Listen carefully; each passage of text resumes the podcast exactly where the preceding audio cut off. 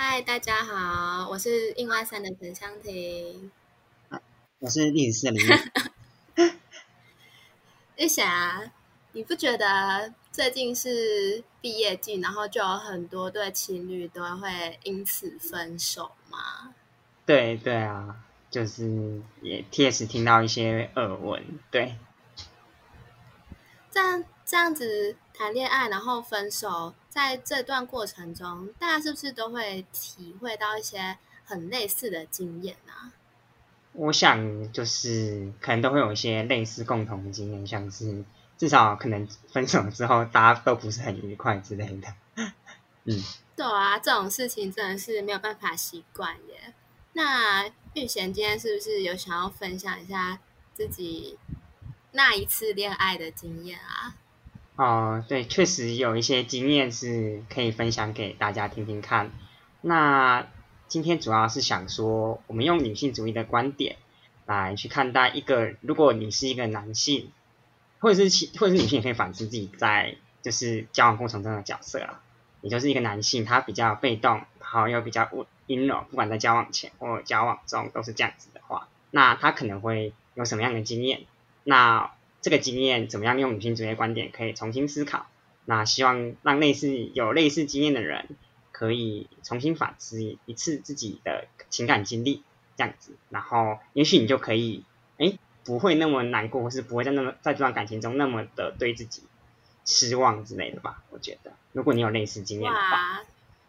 那那有分手的朋友赶快来听起来喽！我们。因为刚刚玉贤讲的其实还是有一点点抽象，所以我们希望玉贤可以再仔细的分享一下是怎么跟另一半认识，然后进而在一起交往的呢？好，那我先说，就是，哎，其实一开始我都没有到很主动去追对方、认识对方之类的，那其实都是因为可能都是有一些彼此是一些普通朋友的关系，就是平常可能上课的，就是可能在社团中会有一些交流。然后对方可能是我的学姐之类的，那就是在这个交流的过程中，后来有一次是对方刚分手吧，然后对方就很难过很难过，然后就找我讲他的就是分手的经历，然后很难过之类的。然后那在那个他哭的要命、哭的要死，但是哭到呼天抢地的那个过程中，就觉得啊，这个人好可怜，然后好脆弱，然后那我好想要承担他的感情哦。然后很想要让他不要再那么难过，这样子，所以在这个过程中，哎，我就慢慢喜欢上这个人，这样子。然后，所以你其实是因为那个人的脆弱，让你可以呃拥有比较，让你成为那个比较有力量的人，去承担对方的难过。你喜欢这样子的角色，这样吗？对，就是觉得自己有存在的需要，被被被需要的感觉。嗯。哦，那你。在相处的过程中，喜欢上对方之后，又是怎么样跟对方诉说彼此的感情呢？呃，要是怎么样跟对方诉说彼此的感情，就会是，呃，基本上来说，我不太有能力，我不太会诉说自己的情感，因为，呃，举个例子，就是说，有一次我记得是我可能，呃，想到就是家里可能出了一些状况。然后想要跟对方说，就是哦，我觉得父母对我期待啊，或是压压力很大啊之类的。那对方的反应可能就是说啊啊，你就自己过自己的生活就好啦，或是什么，就不要管他们就好啦。可是有的时候就不会是简单的用这种很工具性的解解解决方式就可以去化消那个就是自己的那些烦恼。然后那很多时候就是变成说，就是我只有我要去承担他可能今天。对谁很不爽，然后今天谁又在骂他，然后谁，或是今天他，然后陪他一起骂人，或是陪他承受某一些情感上的问题。但就是我不不只希望可以这样子，而是希望可以彼此互相承接。但结果就是对我越想要讲的时候，对方就越很想要快速的打发，然后最后甚至就会说，呃。他想要找的也是一个很坚强，可以处理自己所有情绪的男朋友，而不是就是需要跟需要跟他讨论或需要跟他倾诉的人这样子。然后那彼此就没有磨合起来，那那段感情也就结束了。嗯。哦，所以对方感觉只是想要找一个单方面他可以主动、他可以倾诉的对象，而并没有想要承接你的感受，所以变成你必须要成为一个那一个主动经营感情，然后同时又扮演温柔又扮演刚强的角色。那对，在在一开始你说你想要承接他的脆弱，跟后来你希望对方可以承接你的情感，这其实是。呃，很大的转变。那你觉得，嗯，这样子的转变有可能是因为什么样的文化带来的影响吗？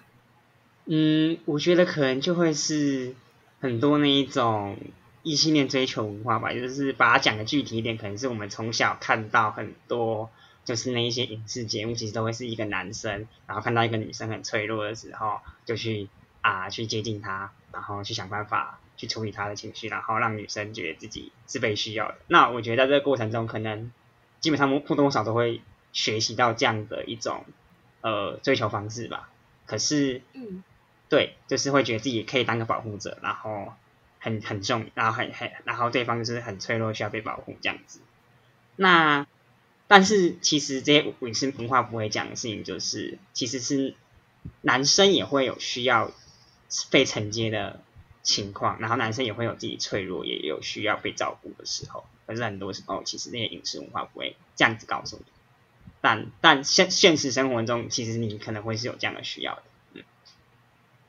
所以这样子的求偶市场，也就是说，可能女生要体贴，然后要温柔温顺；男生要刚强，要保护，同时也要温柔的对待。女朋友这样子的求偶文化，如果跟本身个性不一样的话，这样子其实是会像你一样很难受的。那你有什么话想要跟这些不同于求偶文化、求偶市场的人们说吗？嗯，我我想要说的事情，可能就会是说，透过女性，就是像我刚才说的，我们要透过女性作为观点来思考这些感情经历。那我觉得很多时候，我记得我有个学长这样跟我说的是。呃，你被拒绝，或是当你一段感情结束的时候，你其实会难过的很大一部分原因，是因为你觉得你的个人价值不被认可了，被抹杀了，你的存在是不不是没有没有价值的。这这这，我觉得他的确讲到我的心坎，就是那个时候我分手的时候，的确觉得啊自己好没有用，然后好就是以后再也不会找到一个真的可以彼此交往的对象。对但我希望那个时候的建议，我觉得到现在还是可能很适用于大家。也就是说，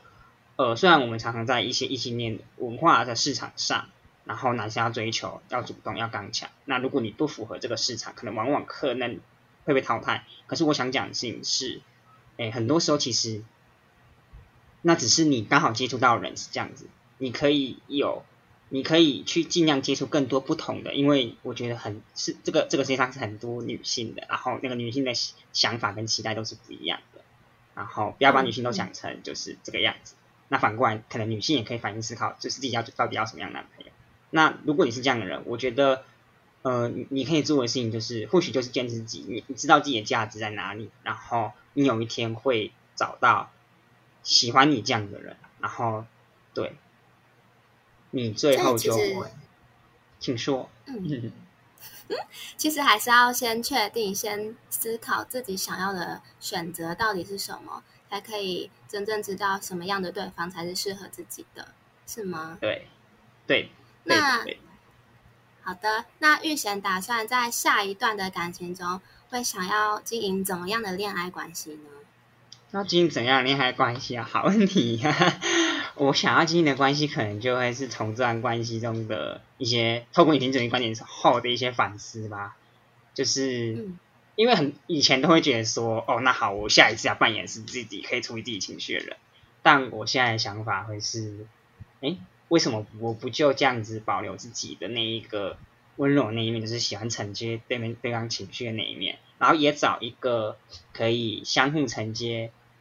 情绪的人，然后照料彼此。那我觉得这件事情是重要，是因为我觉得每个人在人生中都会有很大的低潮，那很多时候都会需要有一个人来接住对方。那透过这样的交往关系，我想，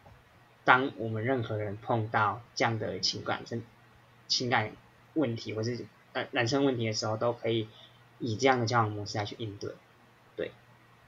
嗯好的，谢谢今天玉贤的分享，希望可详以给细的去访问。